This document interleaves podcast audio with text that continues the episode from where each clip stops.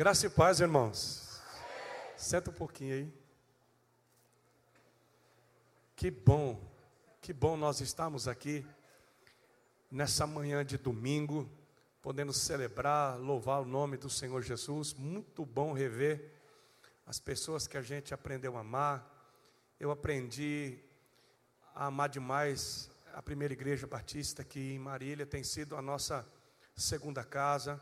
Pastor Domingos e pastora Rosângela têm sido um pai, uma mãe, um orientador, e eu nunca teria chegado até aqui, eu não, não conseguiria hoje ser o pastor que eu sou e o marido que eu sou, sem a paternidade, sem o cuidado, sem o zelo do pastor Domingos. Eu me sinto muito privilegiado nesta caminhada de poder ter um pastor. Eu aprendi na minha vida que ninguém colhe autoridade sem plantar submissão.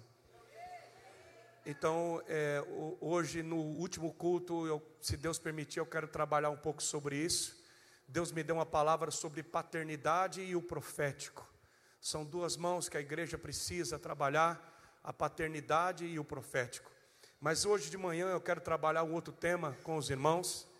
Eu queria muito estar, aqui com a Leia, minha esposa, minha filha Esté. Mas a Esté está exatamente numa semana de prova. E ela é muito abençoada na escola, irmãos. Ela é, é, é, é ela é realmente assim, a gente ora demais por ela. e, e ela está tentando se superar. Pensa numa luta que nós estamos tendo, né? Ela, ela gosta muito, gosta demais. Ela gosta de brincar, de, de de correr, de assistir televisão, gosta do celular dela, gosta de cinema, gosta de dançar, mas de estudar, irmãos. É uma luta. Mas nós estamos profetizando e vai dar certo em nome de Jesus. Né? Às vezes ela olha para mim e diz: Papai, não vejo a hora de me libertar, está chegando julho. Eu vou ter um mês de libertação, de férias. Então é, você vê o padrão lá em casa, né? E eu e a Leia, a gente está pagando. deixa eu falar uma coisa para você que é novo aqui, ó. Não fala do filho dos outros. Tudo que eu falei do filho dos outros eu estou pagando. Não é verdade. A gente só, a gente colhe a coisa que planta mesmo. Eu falei tanto do filho dos outros. Essa menina não come que coloca na mesa. Um dia eu vou ter um filho. A minha filha não vai ser assim. Não, filho meu vai estudar. Eu falei, gente do céu. Então, antes de você falar, pensa, porque o dia que você tiver o teu, você vai lembrar do que o pastor já está falando. Né? Então é, é maravilhoso. Eu completei sexta-feira, agora 18 anos, graças a Deus, 18 anos de casado. E nós temos vivido um tempo assim maravilhoso, graças a Deus por isso. Deus tem nos abençoado demais. E aí eu vim, ontem ministrei para os casais, foi um desafio para mim, né? Mas foi, foi muito legal. A gente vai superando os desafios. Essa manhã eu tenho uma palavra de Deus para o seu coração. Aquilo que eu recebi do Senhor é aquilo que eu vou entregar para vocês. Não é uma mensagem difícil de entender, mas é uma mensagem difícil de praticar. É interessante que a primeira vez que eu preguei aqui em Marília, o pastor Domingos quase me matou do coração. Porque foi a, a primeira vez que eu preguei aqui, eu preguei uma mensagem sobre sobre mamon. E eu disse, pastor Domingo, logo na primeira mensagem que eu vou pregar na igreja, assim, eu falar sobre isso. E tem sido uma mensagem que, onde eu tenho ido, as pessoas dizem, pastor Jeto, nós já passamos na igreja, a gente assiste e tem abençoado pessoas não apenas do Brasil, mas fora do Brasil. E essa manhã, mais uma vez, eu só vou pregar hoje de manhã, hoje à tarde vai ser uma outra mensagem, mas hoje de manhã, você que veio aqui, mais uma vez eu quero trabalhar o tema com você, confrontando Mamon. E Mateus 6, 24, você sabe decor. O próprio Senhor Jesus, não é o pastor Jetro, o próprio Senhor Jesus disse assim: ninguém, irmãos, quando Jesus diz ninguém, inclui você e a minha, ninguém. Não tem uma outra chance. Ninguém pode servir a dois senhores, pois odiará um e amará o outro, ou se dedicará a um e, desprez, e, e, a um e desprezará o outro. Vocês não podem servir a Deus e ao dinheiro. Diga ninguém, ninguém. pode amar a Deus e o dinheiro. A gente precisa tomar uma decisão. E deixa eu te dar uma dica. Quando eu começo a falar sobre isso, infelizmente, às vezes até pastores, eu já preguei em muitos lugares. E às vezes tem pastor que diz assim: Olha, na minha igreja não se prega sobre dinheiro. Olha, aqui nessa igreja a gente não fala sobre isso. E tem crente que você começa a falar sobre isso, ele já começa a mexer na cadeira. Eu descobri por quê. Porque assim, ó, quando você ama muito alguém, você não gosta que fala dele. Então, quando alguém fala assim para você, eu, eu odeio Jesus, eu não acredito em Deus, é, para mim, você, você já fica irado, você fala, não, não vou, você não pode falar isso de Jesus, não, você não pode falar isso de Deus. Sabe por que você fica nervoso? Porque estão falando de alguém que você ama. Quando começa a falar de dinheiro e você começa a ficar nervoso, é porque eu estou falando de uma coisa que você ama.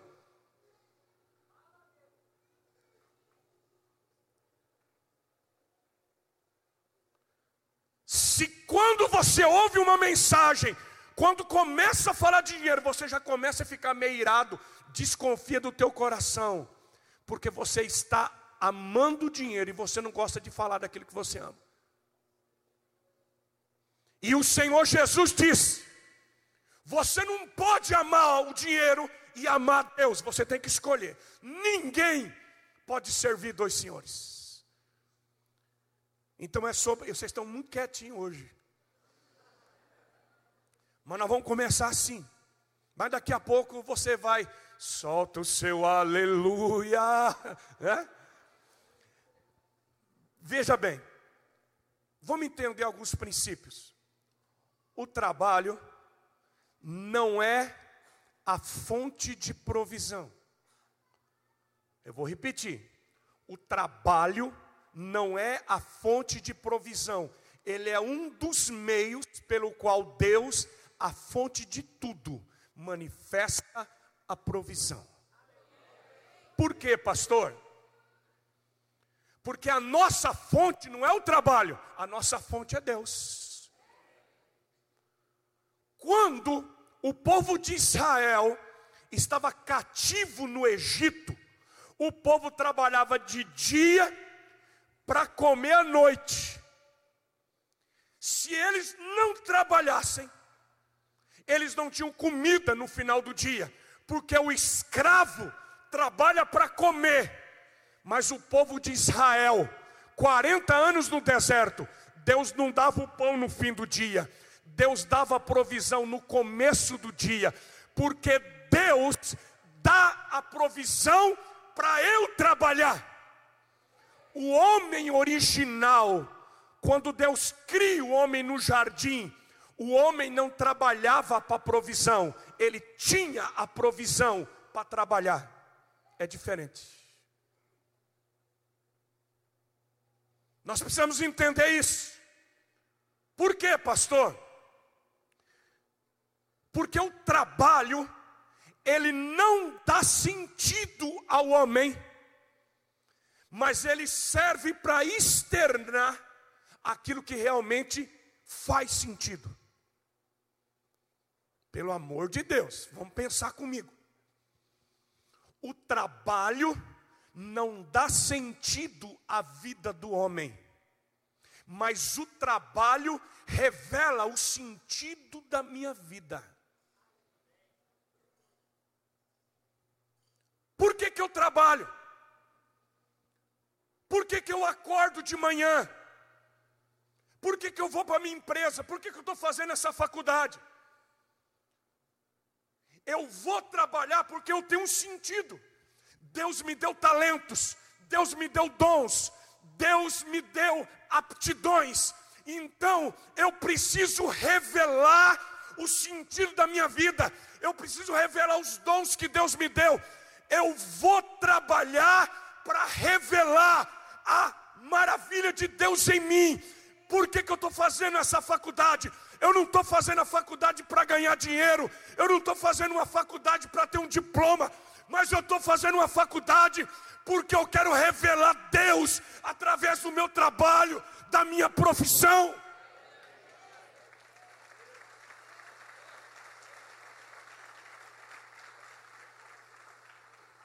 Por favor, olha aqui para mim. Se você trabalha só pelo dinheiro, você é muito pobre.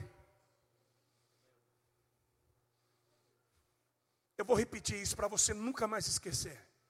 Se você acorda de manhã e vai para o teu trabalho só por causa do dinheiro, a tua vida não tem sentido nenhum. Você é uma pessoa pobre.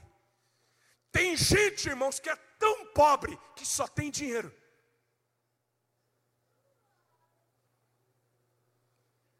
Eu preciso ter um sentido na minha vida. Eu preciso revelar Deus. Então eu vou para a minha faculdade, eu vou para o meu trabalho, eu acordo de manhã e eu digo, Deus, Ele, Ele me deu um sentido, eu tenho um propósito, eu tenho um chamado, então eu vou trabalhar, porque eu preciso cumprir isso. Eu revelo o sentido da minha vida, eu revelo os meus dons, eu revelo Deus através do meu trabalho, das obras das minhas mãos. Eu fiquei tão preocupado, doutor Paulo. Eu estava jantando esses dias em São José do Rio Preto. Um casal de médicos prepararam um jantar para mim.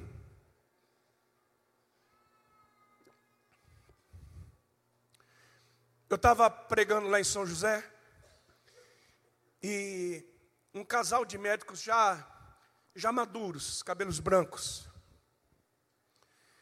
Ele é chefe da oncologia do hospital de base e ela é uma neurocirurgiã muito antiga. E a gente jantando na mesa, ela disse assim: Pastor Jeto, eu estou muito preocupada. Eu estou preocupada porque eu estava dando aula na faculdade, na universidade, e eu reuni 100 alunos do primeiro ano de medicina. E na minha primeira aula, com essa turma de 100 alunos da faculdade de medicina, eu disse assim para eles: Por que, que vocês estão aqui? O que que traz vocês para essa faculdade de medicina? Por que, que vocês estão cursando medicina? ela disse assim: Quem de vocês está aqui nesse curso porque ama pessoas, porque quer cuidar de pessoas, porque valoriza pessoas, porque as pessoas são importantes? Quem não está aqui porque o pai mandou, ou para ganhar dinheiro, ou porque alguém da família já é médico, quem está aqui porque está preocupado com pessoas e se importa com pessoas? De 100, três ficaram em pé. Eu estou falando que de 100, só três tinham um sentido para estar tá ali.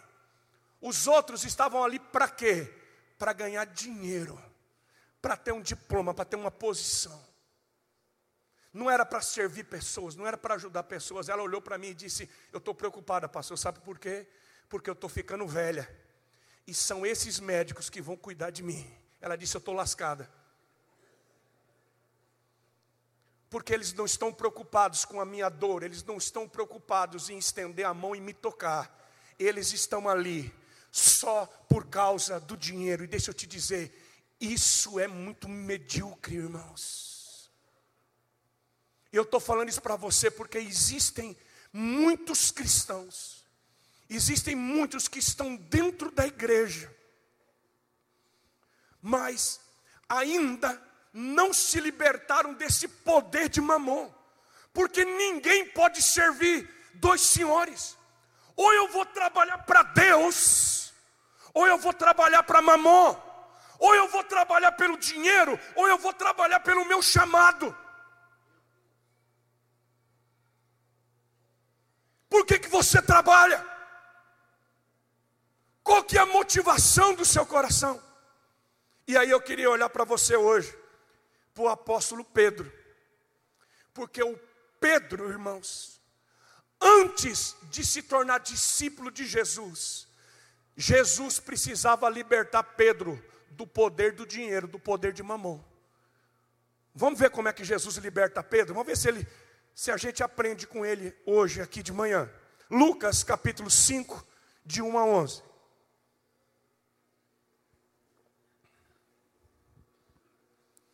Lucas capítulo 5, de 1 a 11.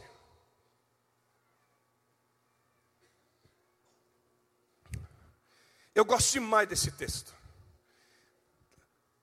Certo dia, Jesus estava perto do lago de Genezaré, lá no mar da Galileia, mar de Tiberíades, é a mesma coisa.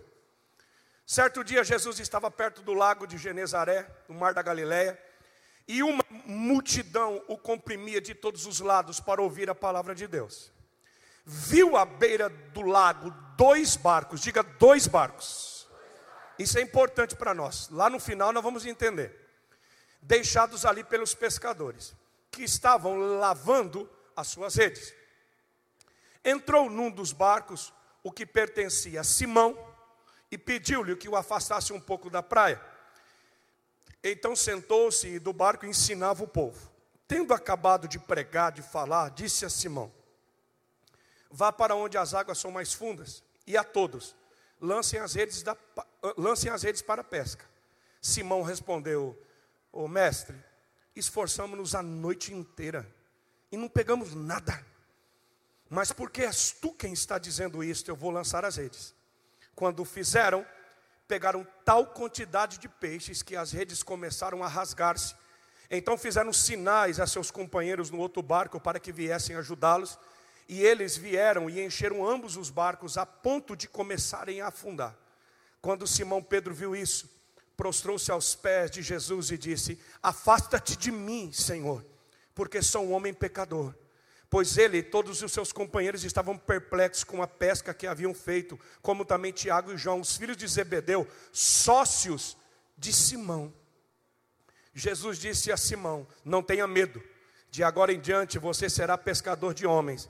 Eles então arrastaram seus barcos para a praia, deixaram tudo e o seguiram. Diga aleluia. Sabe, irmãos, é, é demais isso. Porque o Pedro e o André, que eram irmãos, eles eram sócios de Tiago e João, que eram filhos de Zebedeu. O texto diz que eles eram sócios, eles tinham uma empresa de pesca. Havia uma sociedade, eles, eles trabalhavam juntos. E como todo empresário,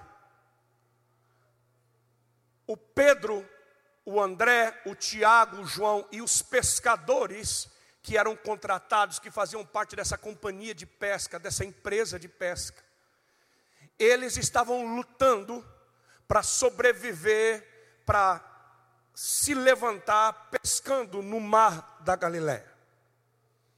Eles viviam debaixo da opressão romana. O povo de Israel, principalmente o povo da Galiléia, vivia uma situação muito difícil os impostos, os impostos romanos, a, a, a pressão romana, a, assim como nós vemos no Brasil hoje, o empresário, o comerciante, vivia um tempo de extrema dificuldade, trabalhava muito e lucrava muito pouco. E o Pedro, com certeza, era o líder, como se tornou um líder dos discípulos de Jesus, sempre tomando a frente, com certeza ele era o líder dessa empresa. Ele era aquele que tomava a frente, que tomava as decisões. E eles tinham pescado a noite inteira e não tinham pegado nem uma piaba, nem um peixe. Eu não sei se você já viveu essa triste realidade de você trabalhar, trabalhar, trabalhar, de você lutar uma semana inteira, uma noite inteira, um dia inteiro, e quando chega no final você diz: Eu não ganhei nada. E aí o cara que é empresário, ele pensa assim: Como é que eu vou pagar o funcionário no final do mês? Como é que eu vou pagar os impostos? Como é que eu vou pagar o aluguel? Como é que eu vou pagar a prestação do barco, a prestação do carro, do caminhão? Como é que eu vou pagar a prestação da minha casa? Como é que eu vou pagar a escola do meu filho? O Pedro era uma pessoa como eu e você, ele tinha esposa, ele tinha uma família, ele tinha empregados, ele está pensando, e eles trabalharam tudo, e ele não tinha dinheiro nem para pagar os funcionários que tinham trabalhado, eles não pegaram nada. Eu imagino eles lavando a rede, ninguém está cantando, porque só canta quando pega alguma coisa, quando o cara não pega nada, ele não canta nada. Você conhece o homem quando as coisas deu certo, quando ele chega em casa. Do jeito que ele abre o portão, a mulher já sabe, hoje foi ruim. Né? Porque a mulher, com, com o passar dos anos, ela conhece até o, até o andar do cara, até o jeito de abrir o portão. O Pedro está ali, eles estão lavando a rede, estão decepcionados. E então Jesus chega naquela praia. Jesus começa a andar, tem uma multidão. E Jesus se dirige exatamente para o barco de Pedro, diga aleluia. Eu tenho uma palavra de Deus para você essa manhã. Talvez você não pescou nada, a tua empresa está em crise, a tua família está em crise. Talvez você tenha trabalhado, trabalhado, trabalhado, e você diz: Eu não sei o que está acontecendo. Essa manhã, Jesus está chegando na praia da sua vida, Ele vai subir no teu barco. Quantos recebem essa palavra?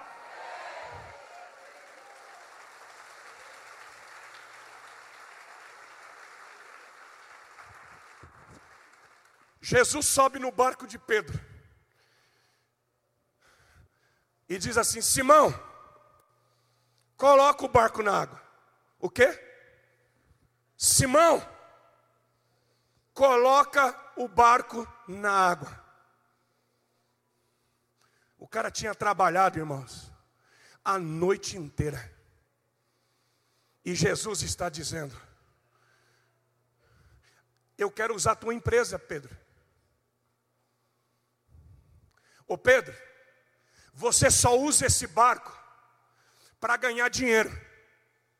Você só usa esse barco para pegar peixe. Pois é, Pedro. Eu quero que você aprenda que em primeiro lugar o teu barco tem que servir o reino. Bota o teu barco na água. Não é para ganhar dinheiro, mas é para servir o filho de Deus.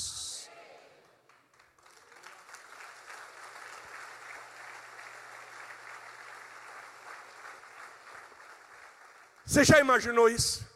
A vida inteira o cara abriu a empresa dele para ganhar dinheiro. A vida inteira Pedro usou o barco para ganhar dinheiro. E agora Jesus está dizendo: Ô Pedro, eu vou transformar seu barco num púlpito. Você tem que entender que a função primeira do teu barco não é ganhar dinheiro, mas entrega o teu caminho ao Senhor.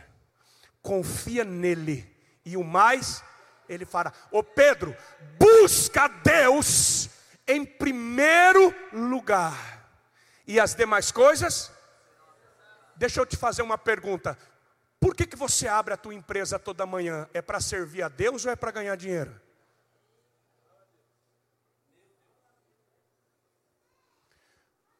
Você está fazendo essa faculdade, você está pedindo para Deus esse diploma é para primeiro servir a Deus ou é para ganhar dinheiro com essa profissão? Jesus está dizendo essa manhã: coloca o teu barco na água, mas você tem que entender que primeiro esse barco tem que servir Jesus, porque se você não buscar em primeiro lugar o reino de Deus, você é um miserável, porque o teu, o teu coração não está servindo a Jesus, está servindo a Mamon e nós não podemos servir dois senhores. Coloca o barco na água, Pedro. E o Pedro, cansado, eu fico pensando, chama os caras, empurra o barco, Jesus sobe no barco. E Jesus transforma aquela empresa, aquele barco, num púlpito. Ele, Jesus está ressignificando o barco de Pedro. Deixa eu te dizer, Jesus precisa ressignificar a sua profissão. Muitos ainda têm uma mentalidade que servir a Deus é ser um pastor, é ser um missionário. Não. O seu barco pode se transformar num lugar onde o nome de Jesus, as palavras de Deus brilham. O teu diploma pode servir para você glorificar o nome de Jesus, para as pessoas verem Deus em você. E Jesus ensina daquele barco. Depois que Jesus ensina, ele olha para Pedro e diz assim: Ô Pedro, chama a moçada, coloca, vamos para águas profundas. Agora, presta atenção. Agora, agora não é mais, agora não é mais Pedro quem comanda o barco. Tem um outro capitão. Agora não é mais Pedro quem dá a direção. Agora quem dá a direção é Jesus. Pedro, para cá, Pedro. Para onde, Jesus? Águas profundas. Mais para a direita, Pedro. Vai reto.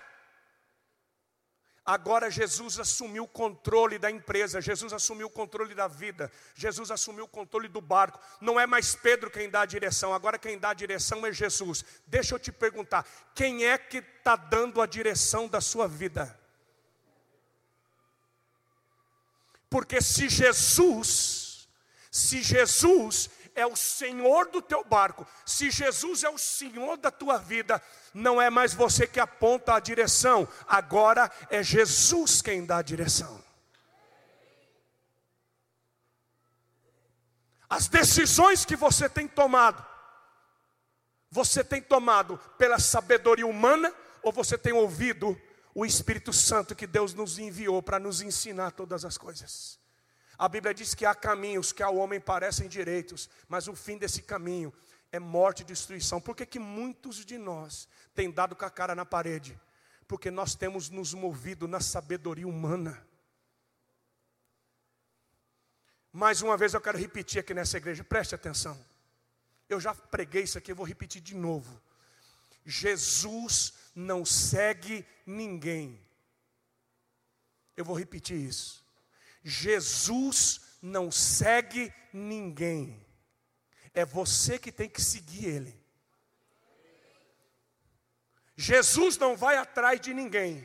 Ou você deixa ele na frente, ou você vai sozinho. Jesus disse: se alguém quiser me seguir, é uma decisão. Se alguém quiser me seguir, Negue-se a si mesmo. Deixa eu tomar conta do barco, da tua vida, da tua família. Negue-se a si mesmo. Tome a cruz e siga-me. Por quê?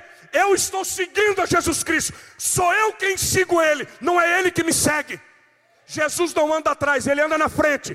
Porque se você quiser ir do teu jeito, você vai sozinho. Ele não vai com você. Porque tem gente que diz assim: estou indo, Jesus.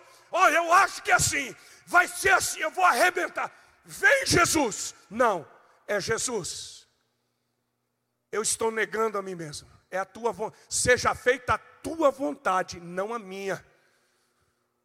Para onde o Senhor quer que eu vá, Jesus? Porque aonde o Senhor for, eu vou junto. Você tem seguido a Jesus? Tem sido feita a vontade dele ou tem sido feita a tua vontade? Manda o barco para águas profundas, Pedro. Vai por aqui. E o Pedro vai. E nós sabemos o resultado. É uma pesca extraordinária. Mas tá bom, estamos chegando. Quando eles fazem aquela pesca tremenda, jogam a rede, e eles começam a arrastar as redes, começam a encher o barco, parecia que as redes iam se rasgar. Encheram tanto o barco que parecia que o barco ia afundar. O que que Pedro faz? Quem que sabe dar uma, uma, uma assovio para chamar outro barco? Vai, vai Marquinhos. É, eu não sei assoviar. Isso. Pedro, oh, oh, vem.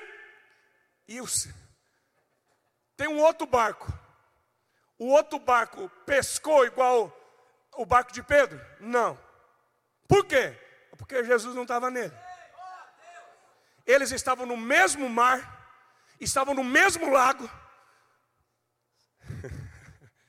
Aí você quer uma outra mensagem. Mas às vezes nós estamos dentro da mesma igreja, nós estamos na mesma cela, e um enche o barco, o outro não pega nada. Porque existem pessoas que estão muito perto, mas elas não conseguem ouvir a voz de Jesus. Elas não conseguem entregar o comando para Jesus. O barco de Pedro está cheio, o outro barco, pastor, não pegou nada. Não adianta estar no mesmo mar. O que adianta é ouvir a voz daquele que está dentro do barco. Mas aí, dá o apito, dá o assovio, o cara vem. E o Pedro diz: Gente, vem, vem rápido. Está afundando. E eles começam a compartilhar. Diga compartilhar. Quando você não compartilha o que Deus colocou no teu barco, o teu barco afunda.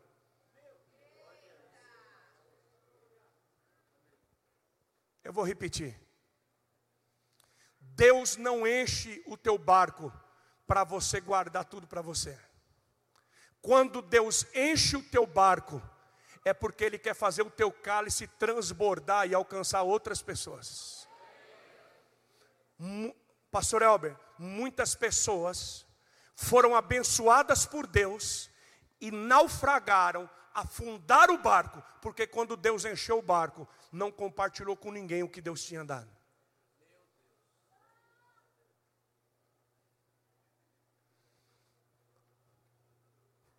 Filho, olha aqui para mim, o perigo.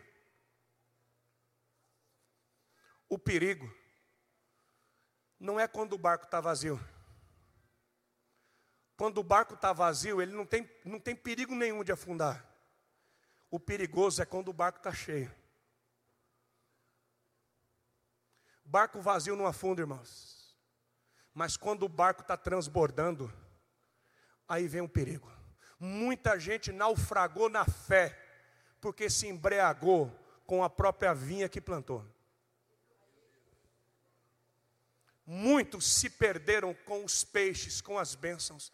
Quantas, quantos você conhece que quando não tinha empresa, não tinha carro importado, não tinha dinheiro, o cara não faltava no culto, ele era da intercessão, ele não faltava no face a face. Não, eu, tô, eu preciso de Deus, eu estou buscando Deus, eu, mestre, eu preciso de um milagre e o cara busca, a hora que o barco enche, não, agora o barco está cheio, meu Deus do céu, eu tenho que dar um jeito, porque senão o barco vai estourar, e a rede vai rasgar, e eu tenho que abrir uma outra empresa, e eu tenho uma reunião, e eu tenho uma viagem. Não, hoje eu não posso ir no culto, não, eu não posso ir nesse face a face, não, eu não posso ir nessa intercessão, eu não tenho mais tempo, e o barco afunda.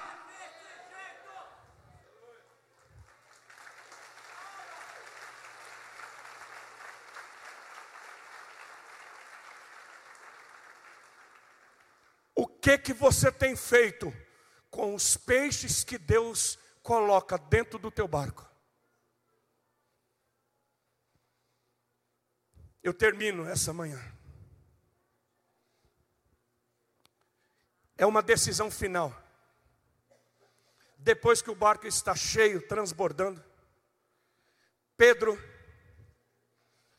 meu irmão, Pedro está rico. Imagina um cara chegar na praia e ele dizer assim: a minha empresa bombou, vou pagar os funcionários, vou comprar outro barco, não, eu vou comprar uma frota, eu vou contratar mais funcionário, eu nunca pesquei tanto, meu Deus, deu certo, glória a Deus, que benção, Pedro está rico, a empresa foi, o diploma chegou, e aí Jesus olha para Pedro, para Tiago, para João, para André, e diz assim: Ô Pedro, eu tenho um convite para te fazer. Ou você vai colocar o coração nesses peixes, ou você vai colocar o coração em mim. Ou você vai servir o dinheiro, ou você vai servir a mim. Porque chega uma hora na nossa vida, irmãos, que a gente precisa tomar uma decisão. Deus não tem problema de enriquecer a gente. Deus não tem problema de encher o nosso barco. A alegria de um pai é ver os filhos prosperarem e crescerem. E os pensamentos de Deus sobre você são pensamentos de bem e não de mal. Mas chega uma hora na nossa vida que Deus diz assim: e agora? Você vai se apaixonar pelos peixes ou você vai se apaixonar por mim? Você vai amar o dinheiro ou você vai amar Deus? Quem que você vai servir? Pedro, eu tenho um convite para você. Eu quero que você seja pescador de homens, Pedro. Sabe o que, a Bíblia diz? Que eles deixaram tudo. Diga tudo.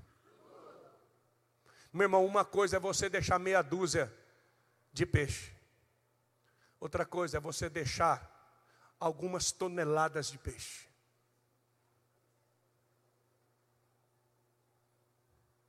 Eles deixaram tudo. Por quê? Porque para eles Jesus era mais importante do que aqueles peixes.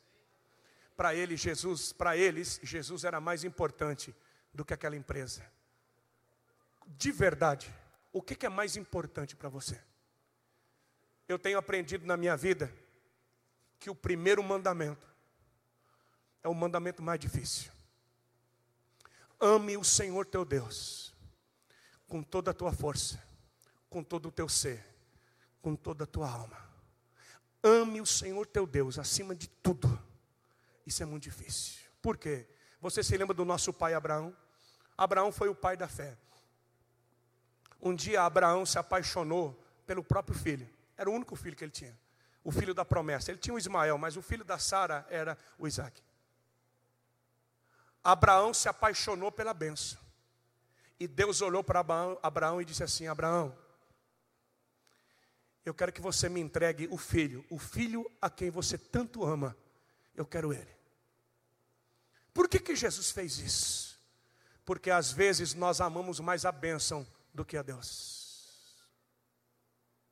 Às vezes nós nos apaixonamos mais pelos peixes do que pelo Jesus que mandou a gente pescar. Abraão, eu quero que você me entregue o seu único filho, o filho que você ama. Sabe o que, que Abraão fez? Abraão entendeu. E Abraão entregou Isaac. E quando Abraão entregou Isaac, Deus disse: Agora eu sei, Abraão, que você me ama. Em dezembro do ano passado, a gente é pastor. E a gente vai pregando essas coisas. E às vezes a gente não olha para dentro do coração da gente. Irmãos, eu tinha um sonho. Um sonho desde menino. Quando meu pai foi embora de casa, eu tinha 8 para 9 anos, eu contei da última vez que eu vim aqui. Meu pai foi embora com uma caminhonete, uma caminhonete azul, novinha. Eu achava linda aquela caminhonete.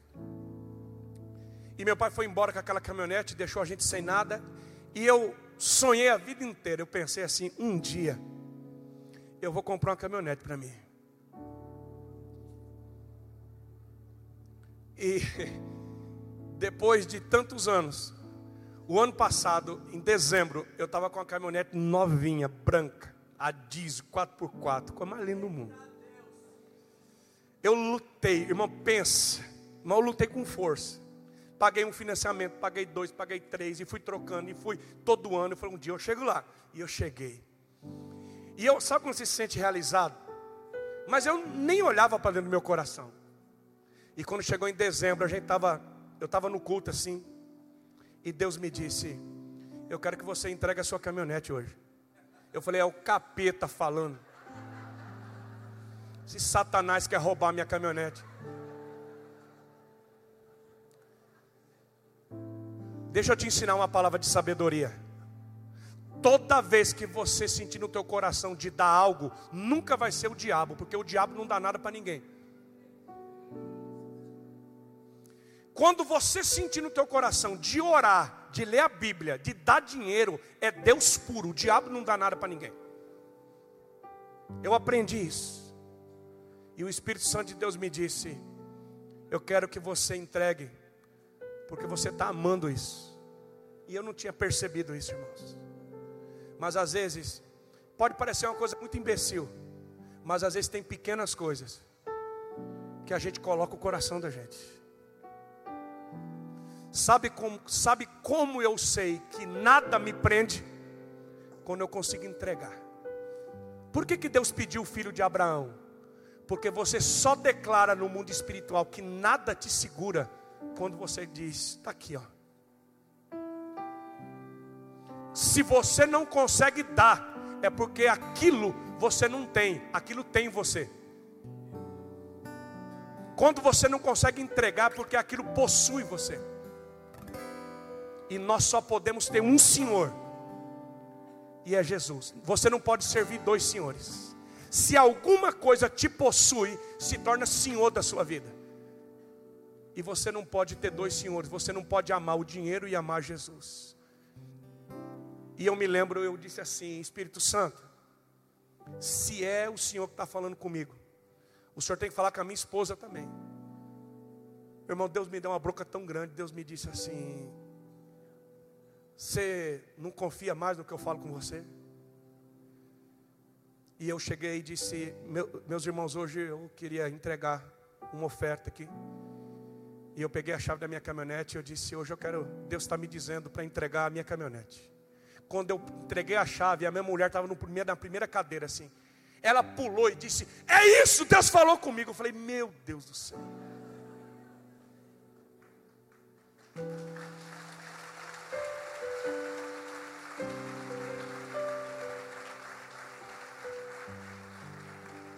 Escuta bem. Eu estou sem caminhonete. Mas de verdade, eu nunca tive tão feliz na minha vida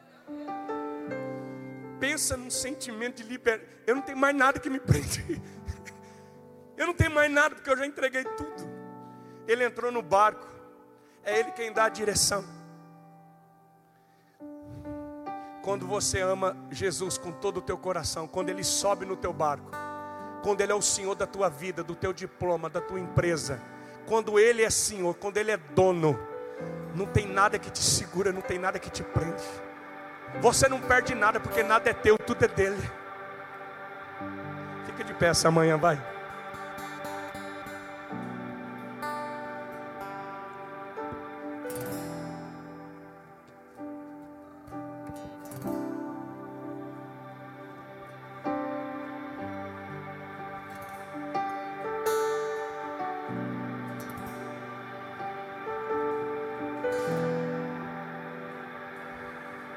Ô Pedro, Pedro, coloca esse barco na água, Pedro. Ah, Senhor, eu não peguei nada. Senhor, eu não peguei nada, não pesquei nada. Pedro, coloque esse barco na água. Você está me ouvindo, irmão? Talvez você veio aqui, o teu comércio, a tua empresa.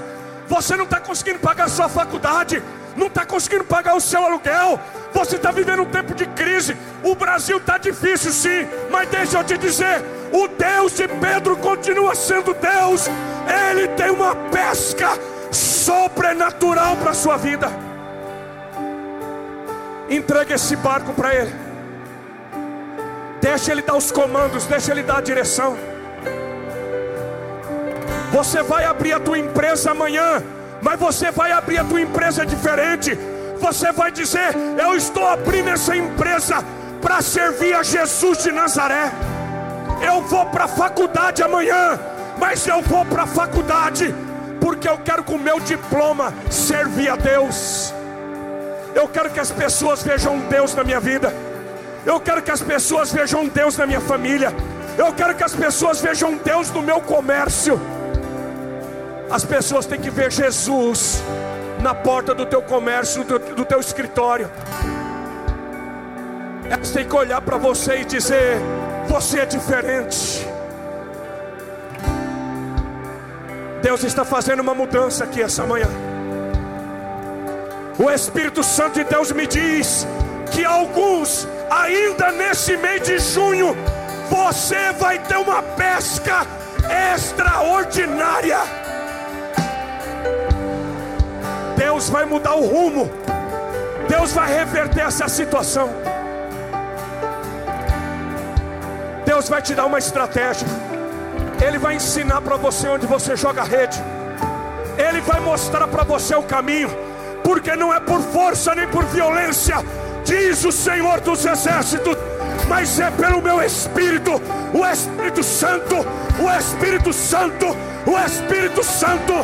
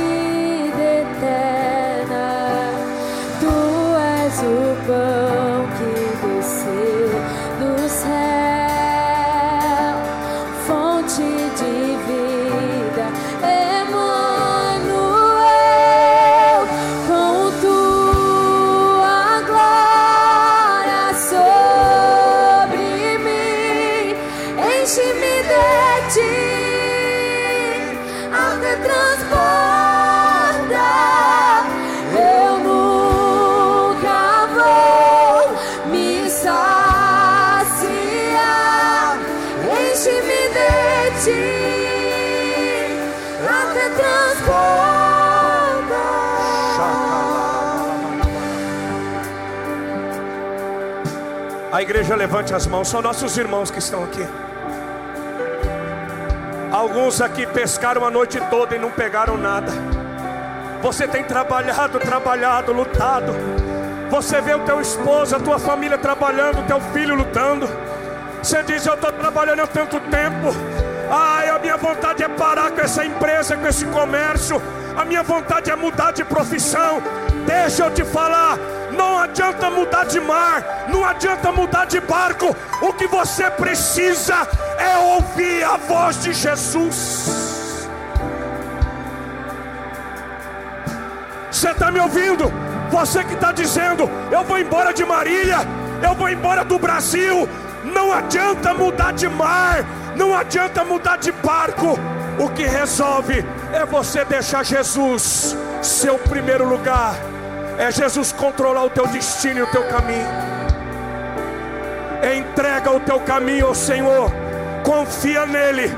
Entrega o teu caminho ao Senhor, confia nele, e o mais ele fará. Senhor,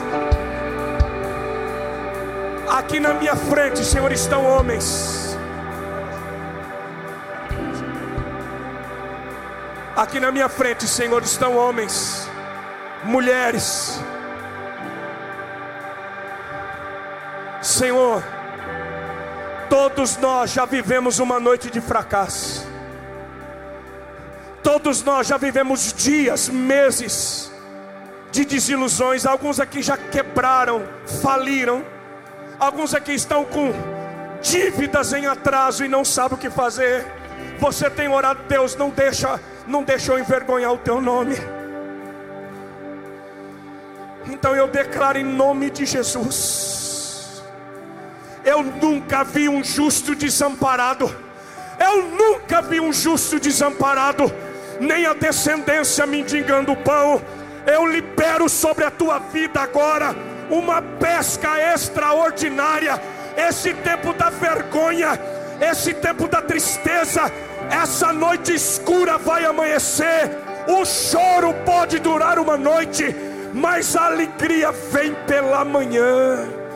Jesus está entrando no barco, Jesus está entrando, Jesus está subindo, Jesus está entrando na tua casa, Jesus está entrando nessa profissão agora, Ele está entrando no teu escritório agora, nessa empresa, Ele vai para a faculdade com você, é Ele que te capacita é Ele que te levanta. Pai, nós declaramos hoje diante de principados e potestades, nós não amamos o dinheiro, mas nós amamos Jesus de Nazaré. Nós não servimos, nós não trabalhamos pelo dinheiro, nós trabalhamos para que o reino de Deus se estabeleça nessa terra venha sobre nós o teu reino, e seja feita a tua vontade, Senhor, aqui na terra, como é feita no céu. Eu abençoo a sua vida, eu abençoo a sua família, eu abençoo o seu trabalho, que de hoje em diante comece um novo tempo, que venha uma nova estação, uma nova estação, recebe na tua vida, recebe agora a unção, a unção de Deus, o poder do Espírito Santo, a direção do Espírito Santo, em nome de Jesus. Se você recebe, diga amém. Dê um aplauso a Jesus.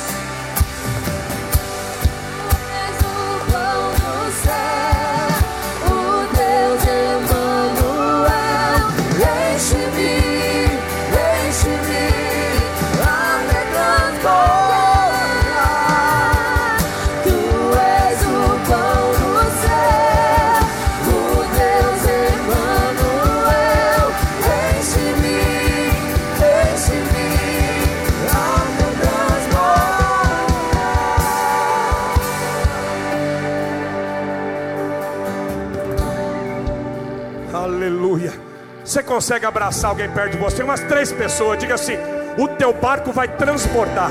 Mas profetiza, diga: o teu barco vai transportar. Você vai transportar. Vai ter sobra na tua casa. Vai ter sobra. Vai ter abundância. O teu cálice vai transbordar.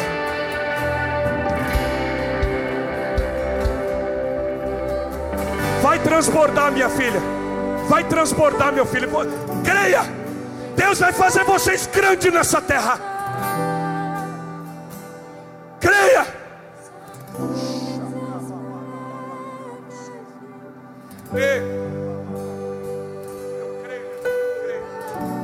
Aleluia. Aleluia. Aleluia. Aleluia. Aleluia.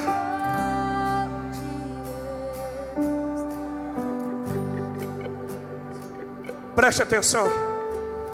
Há uma unção aqui essa noite. Essa manhã, né? Estou com noite na cabeça. Essa manhã.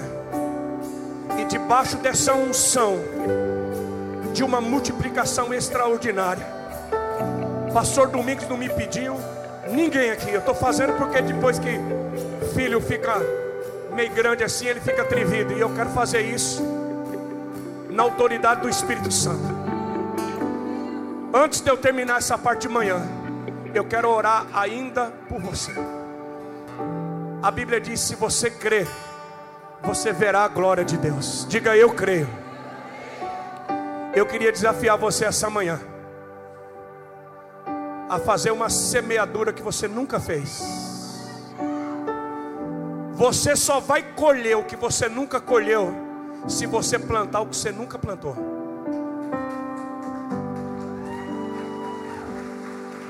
Escuta bem. Olha aqui para mim. A sua semente, ela chega antes do que os seus pés. Você nunca vai pisar uma terra que você não semeou ela antes. Você está me entendendo o que eu estou falando?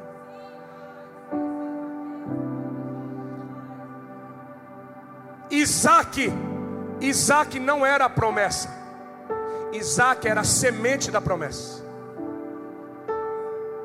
A promessa de Deus para Abraão não era um filho, era uma multidão de filhos. Mas antes de Deus dar a promessa, Ele dá a semente da promessa. Muitos não conseguem viver a promessa, porque quando Deus dá a semente, Ele não consegue entregar a semente. Quando Abraão entregou Isaac, Deus disse: Agora você vai viver o que eu tenho para você. Antes da promessa, Deus sempre dá a semente da promessa. A tua semente, ela determina o teu futuro. Aonde você vai pisar, aonde você vai chegar e viver o que Deus tem para você. E eu não estou falando isso porque eu preciso do teu dinheiro, porque daqui a pouco eu vou embora. Eu estou falando isso porque a semeadura dessa manhã pode mudar o destino dos seus filhos, da sua casa, da sua empresa. Feche os seus olhos, eu vou orar agora. Eu queria que você pedisse, pede para o Espírito Santo: onde é que eu vou jogar a rede? Plante uma semente pela, pela faculdade dos seus filhos, plante uma semente pela sua empresa, plante uma semente pela tua família, por, por aqueles que estão desempregados, plante uma semente pela faculdade dos seus filhos. Senhor Deus, há tanto da tua presença aqui. E nós vamos pisar na cabeça de mamão hoje, dizendo que nada nos segura. Meu Pai, move o coração dessa igreja, para que hoje, aqui e agora, nós venhamos plantar o que nós nunca plantamos antes uma semeadura sobrenatural. Deus está dizendo: lança a rede, lança a tua rede, não tenha medo lança a tua rede, porque se você crê, você verá a glória de Deus. Pai, recebe no teu trono. Eu abençoo você. Eu abençoo a sua família. Você, meu irmão, minha irmã. Essa semente que Deus está colocando no teu coração. Que você vai entregar. Senhor, confirma isso. Os sinais e maravilhas. Em nome de Jesus.